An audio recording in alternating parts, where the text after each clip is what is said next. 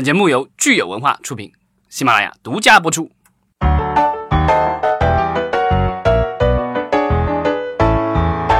欢迎大家收听新一期的影视观察，我是老张。我是大米，大家好，我是石溪。这一期我们聊点什么话题呢？聊苹果，这个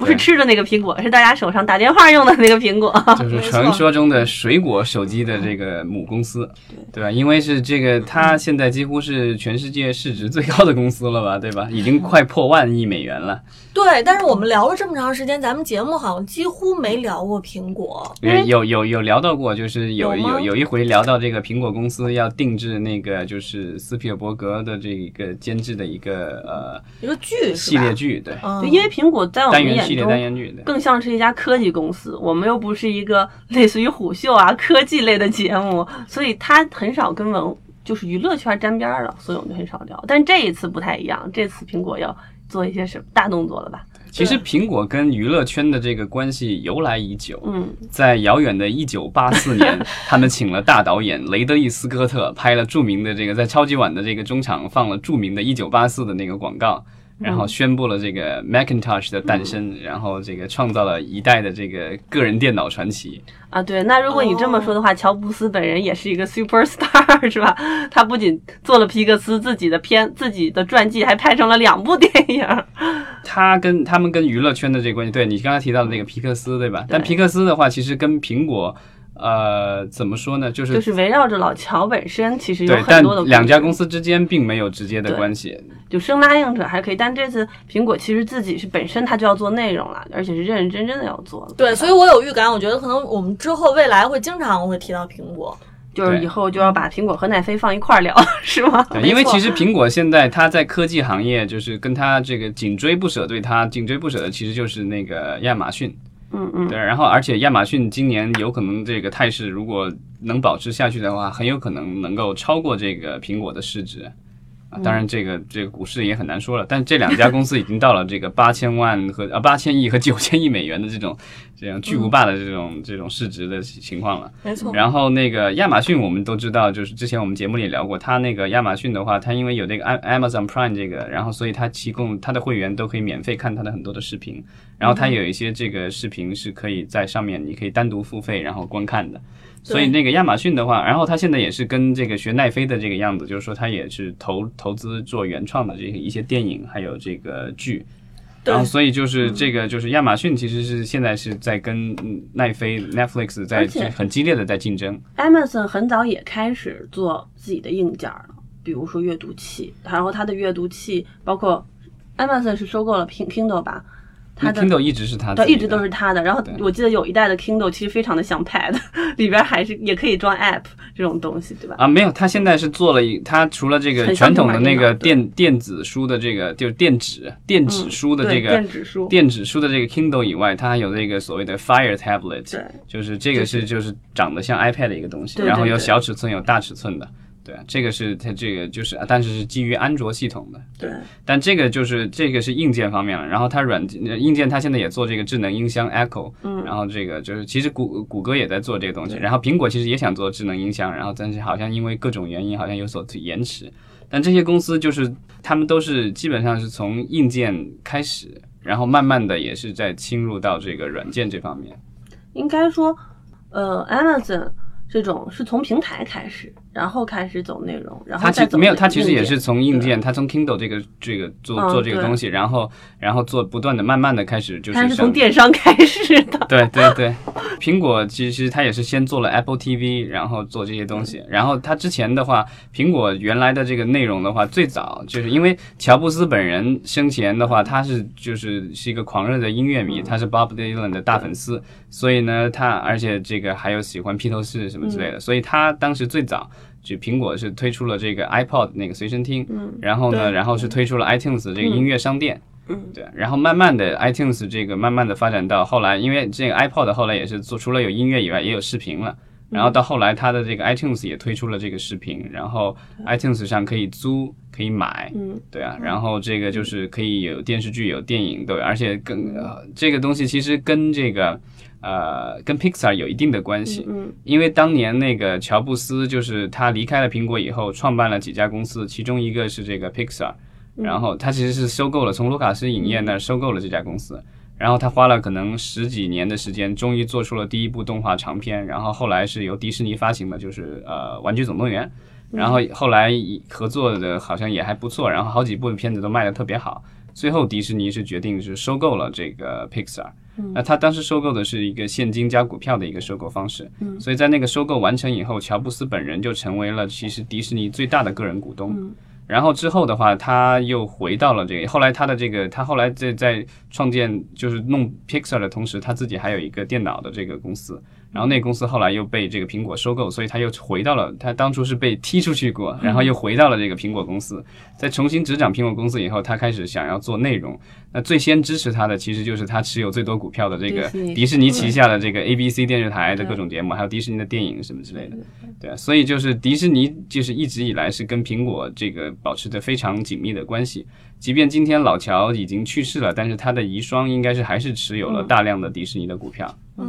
而且苹果他们对于迪士尼这类就是属属于比较偏向合家欢，然后呃没有那么多特别的这个成人向的这样内容，也是苹果他们的这个口味，对内容的口味。苹果其实它这个审查还挺严的，就是它的像它的这个 A P P 的话，就是它所有的都要经过审查，不像安卓一样的有那么多市场，它就只有一就其实就只有一个市场，就它自己管的那个市场，虽然有分不同国家地区什么之类的，但它是统一管理，然后。他你你递交上去以后，他他可以有各种理由拒绝你，但其中一个就是说你他如果觉得你这东西就是呃过于成人像或什么之类的，他其实就是像之前好像之前 Playboy 曾经试图过在上面有有 app，他都没有允许，就是而且好像曾经乔布斯这就是。就是甩过狠话，就说你要想看那种这种限制级的东西，你就去找安卓就好了。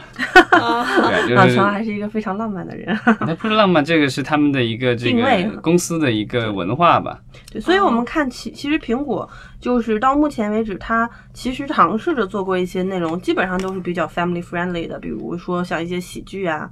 然后动画呀，包括纪录片这种。对，这个苹果就是也是最近的一两年开始就是发力这个原创内容，然后他们去年呃就是宣布了是要投资一年要投资十亿美元，对吧？十亿其实好像跟我们经常提的奈飞的动不动就好几十亿、上百亿，好像比起来，十亿就觉得是特小的一数。对，奈飞好像说是今年是八十亿美元，对吧？然后包括像亚马逊也是一年几十亿，包括呃呼噜好像也是有。如果没记错，也有二三十亿美元的这个投入，所以十亿美元，对十亿美元，其实听起来的话，好像不是特别多。对，我觉得苹果它可能还是在试，就是它还是在寻找自己一个可以切入进去的细分市场和定位和方向，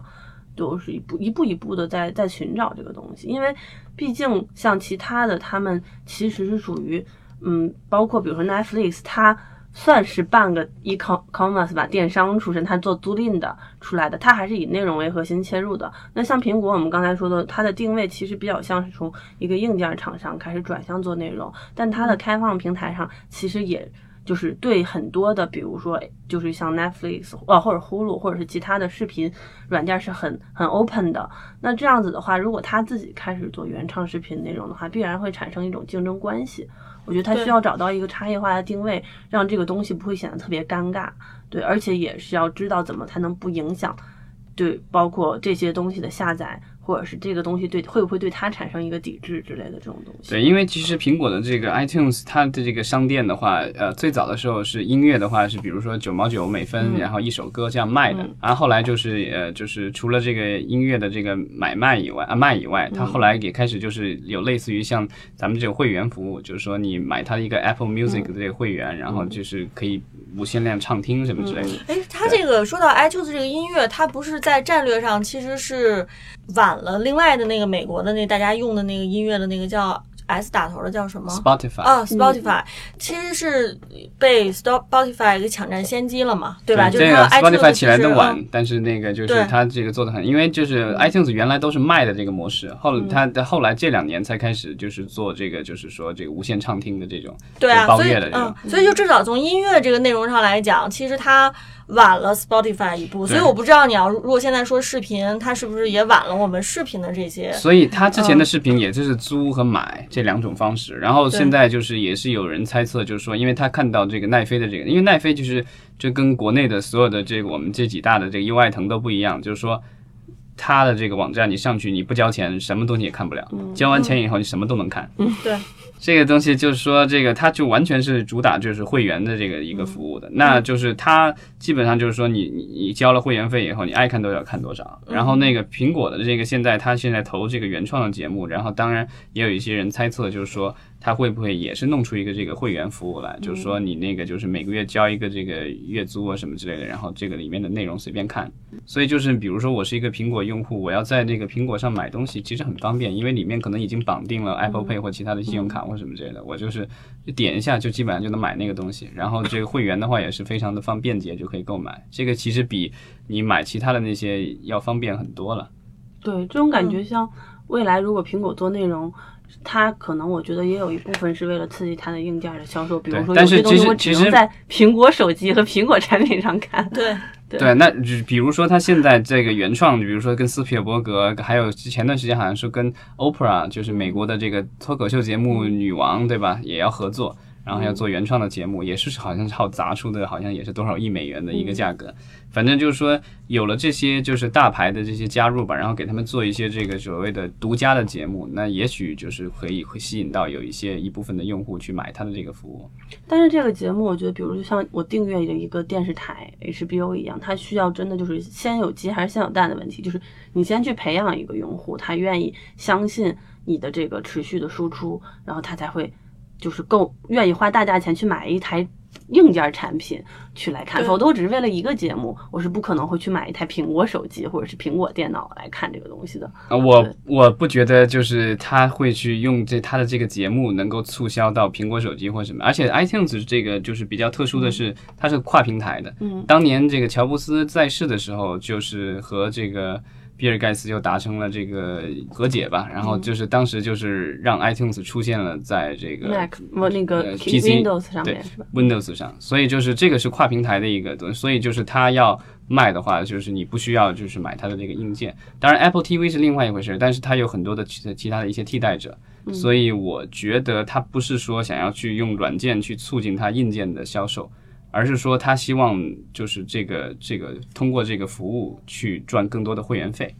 那这个我觉得对苹果来说是完全另一个产品类型的转型，就是，呃，因为我们印象中其实苹果更多的比较像是一个硬件的公司，或者说平台型的公司。那如果它就是要卖 iTunes 这样的一个东西，这个其实跟这个就是跟跟硬件件市场的这个就是发展有关系。前前段时间这个实习给过我一个报告，是那个 Internet Trend 就是互联网的趋势，里面有提到，呃，最近一年的这个智能手机的那个出货量已经。就是基本上是百分之零的增长。这个其实我觉得就是一个比较大的一个一个刺激，就是本身苹果最近的整体的销售量都在 shrink 嘛，都在收缩嘛。但是我还是会觉得，就是说，如果它要做这样的一个转型，对于公司本身的基因。的调整其实是蛮有冲击的。对，所以他们现在其实做出来的各种举动，其实也就是向这个好莱坞靠拢嘛，就是他 他就挖了这个各种好莱坞公司的人，对吧？从这个从索尼电视挖了好几个高管，然后从这个好像传奇也有挖，对啊，然后就是挖了各种就是好了传传统的这个好莱坞以及对以及新媒体的这种公司的这个高管，然后把自己的团队建立起来。或者它其实是不是也可以考虑，就是在增强 iTunes 用户的体验？因为我个人觉得，好像 iTunes 其实它用户体验没有做的百分之百特别的好。你就拿这个，比如说播客来说。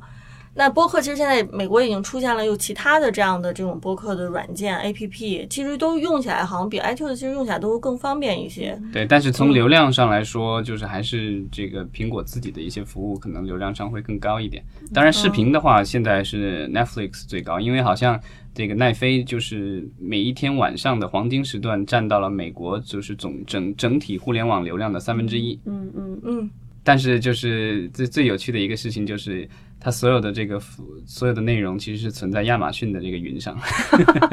哎，可是要说到奈飞的话，它同时它也有它的这个很高级的算法，它可以给你推荐内容，这也是它就比如奈飞它的所谓的这个用户体验当中的一部分，就是你很容易找到你自己喜欢的这个内容。那这个也是现在我爱奇艺好像在在在想要追赶上的一个一个方面。那我的问题就是，那对于苹果来说，它有这样的就是它的它作为这样的一个公司，苹果这样的公司，它是很容易。易就能从这个 AI 层面上，这个算法层面上就能超越奈飞吗？我觉得它有一个其他公司都没有的一个数据库，就是说，比如说你都是在它的这个 APP，在它的这个上面下载了各种 App，所以你看什么它都知道。但是我其实就觉得苹果整个公司最核心的是基因，包括从乔布斯一传下来的是设计。对，就整整体的工程学设计其实是苹果最强的竞争力。它不是说是一个在技术开发上最牛逼的一个公司，也不是在内容开发上最牛逼公司，它是在于产品的，就是那个叫呃 engineering design 吧，就工程设计。这是一个这是一个继苹果产生之后新兴的美国现在非常热门的一个学科，就工程设计，包括好多游戏的手柄啊什么的，包括好多就那些类似车什么都开始去。就是去去研究这个东西，就是我觉得这是苹果它最牛的，包括老乔布斯本身自己也是一个美学层面很牛逼的一个人，他并不是一个计算机层面很牛逼的一个人，对，所以就是说它里边的这个到底说它的这个基因去竞争一些纯，比如说像 Google 或者是像微软在研究 AI 或者大数据的公司，它真的能够干得掉他们吗？我我其实是打一个问号的，这是一个公司管理层面整体基因的问题。但是它的好处就在于它非常有钱，它手里的现金有好几 两三千亿美元，对吧？之前就一度传言说苹果会不会下狠心就把那个 Netflix 什么收购了，对吧？也就一千亿嘛，一千现在市值也就一千来亿美元，对吧？这个买两个都够了，对吧？然后之前还有传言说是不是把这个迪士尼也顺便就端了吧？对，但是我们就不希望他这样，因为如果他有更多的竞争，他其实，在竞争的环境当中，我们才能看到好的内容嘛。如果是都是这样买来买去，最后都成一家独大了，那内容也会变得很单调。而且收购不是你想象那么容易的，其实收购花钱一时爽，花完火葬场的点就是在于这个，就是是投后或者是收购的 merger and acquisition 的一个。After management 非常重要，包括就是我刚才提到的公司的基因、文化以及团队管理的融合。如果他做的不好的话，很有可能反而会拖垮。这个收购公司对之前那个时代华纳的上一轮就是在 AT 被 AT&T 收购之前，其实是被美国在线收购过一次，然后那一次是当时的这个全世界最大的一，当时是全世界最大的一起兼并案，然后好像当时是涉及了一千多亿美元吧，然后最后两家公司还是分手了。其实这种血泪的教训不离我们不远呀，比如我们这两年的中国公司都非常有钱的买买买国外的，但是最近。我们的万达爸爸不也把传奇给播出去了，对吧？没有播出去，就是没有做到万达影业里面去嘛，对吧？就是一样的，我觉得就是买完之后的投后管理其实才是最重要的。因为其实我们一上来就说了，苹果它本身的内容是合家欢式的，但你奈飞其实内容现在越来越主打的是这种呃小众，对对吧？然后这种很偏门、很冷门的东西，所以其实我觉得从调性上，从内容调性上来说，可能奈飞和苹果就搞不到一起去。如果它只是一个财务层面的投资，它只是买完之后，呃，为了就是拿到更好的财报去并到自己的表上，让整体的市值看起来更好看，去平衡自己这边财务上的一个收缩，那 OK。如果是一个战略层面的管理层面的问题，他比如说他想用奈飞的技术或者奈飞的整体大数据的实力去把整个苹果本身的内容梳理一下的话，还是要看苹果这边的大数据的团队和奈飞那边大数据团队，甚至包括他们本身的一个。软件或者是平台后台的数据结构是不是可以融合得了的？如果不行的话，其实也是白搭。你其实我们国内也有这样的公司，因为就比如说我们国内，比如说很多 A P P 哈被一些爸爸们买了，但是后来发现他们后台的数据结构 是完全不一样的，也不知道怎么用，就非常的尴尬。对对，其实苹果的那个商业模式跟其他的一些就是呃 Studio 就是这个电影电影公司合作，它其实就比如说你的影片在我上面卖。然后卖了一块钱的话，可能比如说苹果收百分之三十、百分之七十给那个公司，是这样的一个分账的模式。然后所以呢，就是我不知道，就是说将来比如说苹果的腰杆硬了，它自己有内容，它会不会说这个你你要我的内容也行，你要优先我的内容也行，你多付点，对吧？你原来是百分之三十，你给我百分之四十的点。对，那在我来看，而且这两年我我其实有一点对苹果脱粉，就是觉得乔布斯离开了之后，整个苹果公司现在最 最具有竞争力的其实是。市场部门和零售部门，它的核心的就是产品开发团队，最近这两年的表现都不是特别的好，呃，所以一直都把那个 力压在 branding、marketing 和 sales 身上，压力非常的大。嗯，其实就是这个苹果的话，其实在国内就是就是最想追赶苹果的，不就是我们的这个雷布斯啊，雷布斯雷布斯的公小米司小米对呀、小米就是属于就是，但是小米的有跟苹果不大一样的地方，就是它做的硬件太多了。啊，对，小米的口号是快速迭代型嘛，就是没事是客户投诉什么，我们所有的人都是就是客户客户服务人员，你们给什么投诉，我们都可以立刻 debug。对啊，但小米其实也是想通过它的小米盒子，对吧？它对标的是这嗯个 Apple 的这个 TV，对吧？然后这个，但它用的安卓系统呢，开放的，所以可以装其他公司的这种东西。然后，但它也是试图控制它的内容，就是然后甚至就是通过它的这些硬件去卖会员，然后它自己可以拿到一定的提成。嗯嗯，对，就是说，即便本这个内容本身不是他弄过来的，但因为他得他引流了，所以他也要拿到一部分的这个。哎，老张好像是小米的小米盒子的忠实用户吧？没有我我我以前都是用乐视盒子，对，但是这个这个这这个东西就是说，你买了会员以后，其实这个都归根结底就是说，你如何去吸引大家来买你这个会员，因为这个买会员可能是一个月或者一年我就买下来了，对吧？但是就是说我我肯定是希望我买了以后我花的值，对吧？我你上面有我想看的内容。其实追根结底，大家还是说我花了钱以后，我能得到我想看的内容，那就 OK 了。但如果说你就是得不到你的内容，比如说像乐视这样的，就是特别悲催的是没钱了以后，就上面没人内容了，对，然后原创的肯定是也没了，然后买别人的这个内容付不起钱，人家把内容撤了。然后，所以就没有新内容的加入的话，你就会觉得你就是这个钱就花的不值了，对吧？当然，很不幸的，我已经买到了二零二零年了。哎，但是我想问，就是你用了呃呃小米盒子之后，其实你是就不会再买其他平台的视频网站的这个会员可以可以买，它上面就是，但它有卖一个这种类似于聚合类的这种这种会员，然后你买了以后，好像可以跨平台看各种东西吧。它可能自己也采购了一些内容。对。其实我觉得就是因为苹果给我们开发一种思路，就发现 OK，原来我们其实是买内容送硬件儿的逻辑，就是其实这个东西本身不是特别值钱。我开放了一个平对台，，当年然后欢迎当年那大家往上面个苹果苹果手机进入中国特别难，其实就是其他的的一个要求，因为它在最早它在美国苹果手机出来的时候是 AT&T，就是嗯收购了时代华纳那家公司，然后他当时就是跟苹果达成的这个协议，就是说这个它由 AT&T 在美国独家售卖苹果手机，但是呢，就是这个它的用户的话，就是每个月产生的这个费用里面。啊、它有百分之多少是要给苹果公司的？就是说，苹果公司就是卖这个手机不是一次性的赚钱，而是说之后是一个长期的一个，就是你给成了一个下鸡的蛋了，啊下下下下蛋的鸡。蛋的鸡，好的，老张，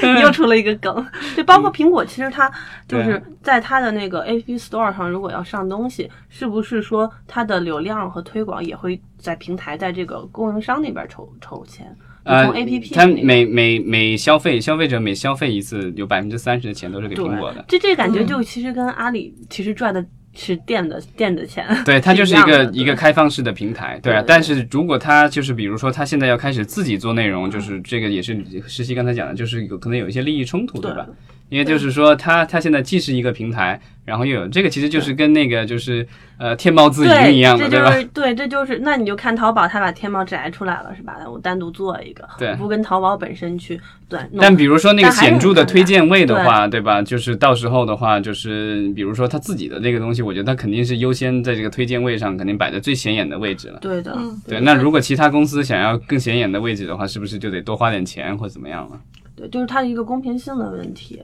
对，所以其实就苹果它现在本身就是它。就孵化了一个比较好的平台，然后从这个平台上去赚取类似于呃，其实主要是 to B 的一些一些收入。对他其实就是说，他想养一只新的鸡，但原来那只鸡下的蛋他还需要，对不能把那只鸡全杀了，嗯然后他大家得把这只鸡先养大了。对，他现在又要开始也去抢 to C 这块儿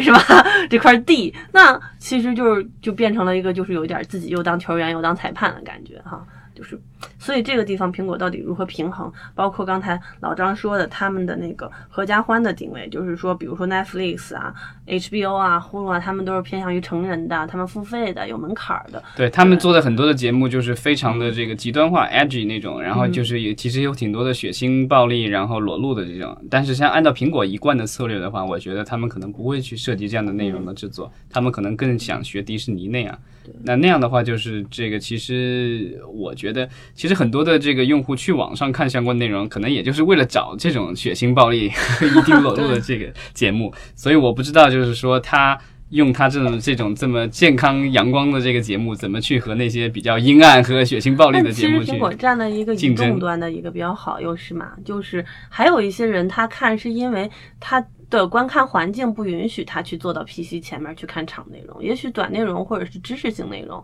就像苹果为什么原来其实它可以做音频，Pod 还做的还可以，对的原因就是它可以随时随地听或者随时随地看那种。那也也许苹果做这种 family friendly 的，它做类似于教育类的，或者是那种呃益智类的，或者是卡通合家欢的这种，是可以随时随对，地的。这次他签的几个好像也都是这个就是动画，对吧？对，包然后芝麻街的团队，大家对耳熟能详的。对，这个就是我觉得，就是他如果比如说他他现在宣传出去的形象，就是说我这个东西就是不会有出现什么不合时宜的东西让小孩看到，对吧？所以我觉得就是这个这个可能家长可能会更放心的去这个消费。对，而且我们看啊，就包括老张你的儿子也是啊，每天抱着个 iPad 不离手，他报的那个其实才是亚马逊的那个，好吧？我们知道了，所所以苹果很着急。不过我觉得作为中国的观众，觉得特别幸运，就是别管你是奈飞，你还是什么亚马逊 Prime，反正就是我们中国人都能免费看到。没有，但是就是他的那个服务都进不来中国，所以他们都只能够就是要不是就是大部分用户可能是通过盗版看，然后还有少部分用户的话是在这个中国的一些付费的网站上，然后就通过合法的渠道看，但那些渠道看到的这个都有可能经过阉割。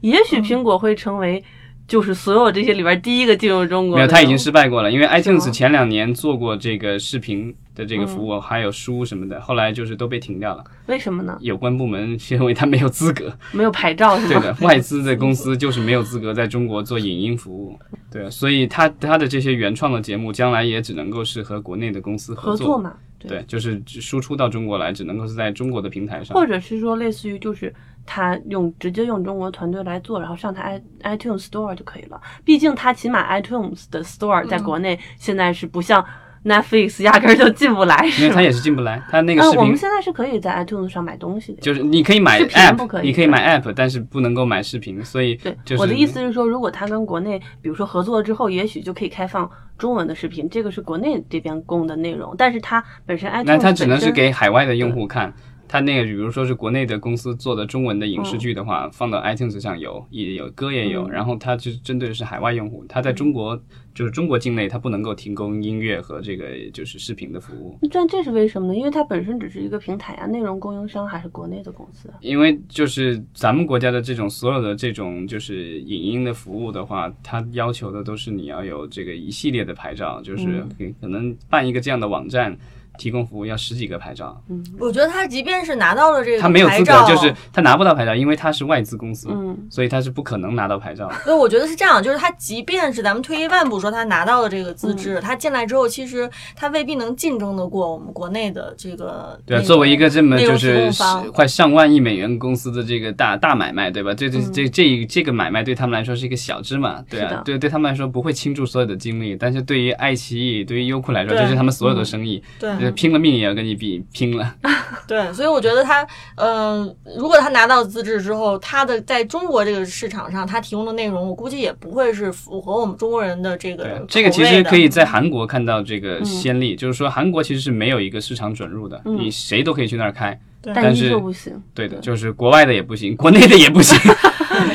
对啊，韩国人就是不喜欢这个付钱去看那个，因为他们当地的这个有线电视台啊，这个付费点播就非常发达，然后盗版其实也是非常之发达，嗯然后这个宽带的上网速度是全世界好像排名第一的吧，所以就是这种就是这种呃这种视频流流媒体的网站嗯一直就做不起来。好吧，那这么来看，苹果这个它的视频业务还是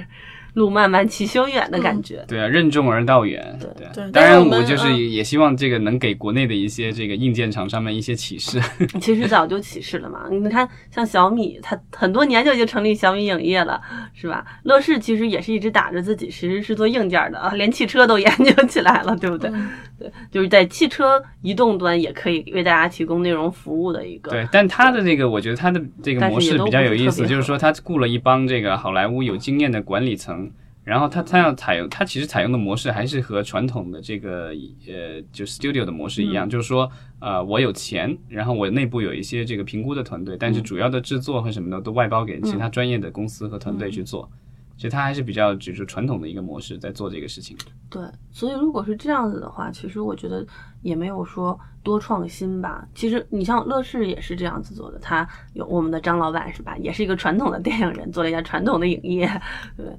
但这两天我我觉得这个 Amazon Prime 做了一个创新的事情啊，就是我我这个前段时间好像这个订了一个月的 Amazon Prime，因为要买一个东西，然后这两天我就收到了他这个 IMDB，因为 IMDB 是亚马逊旗下的一个网站，然后他就给我发了一个邮件，说你这个想作为这个 Amazon Amazon Prime 的会员，你有机会就是提前两周的这影院上映两周时间去看这个呃叫什么 Transylvania 三那个动画片，嗯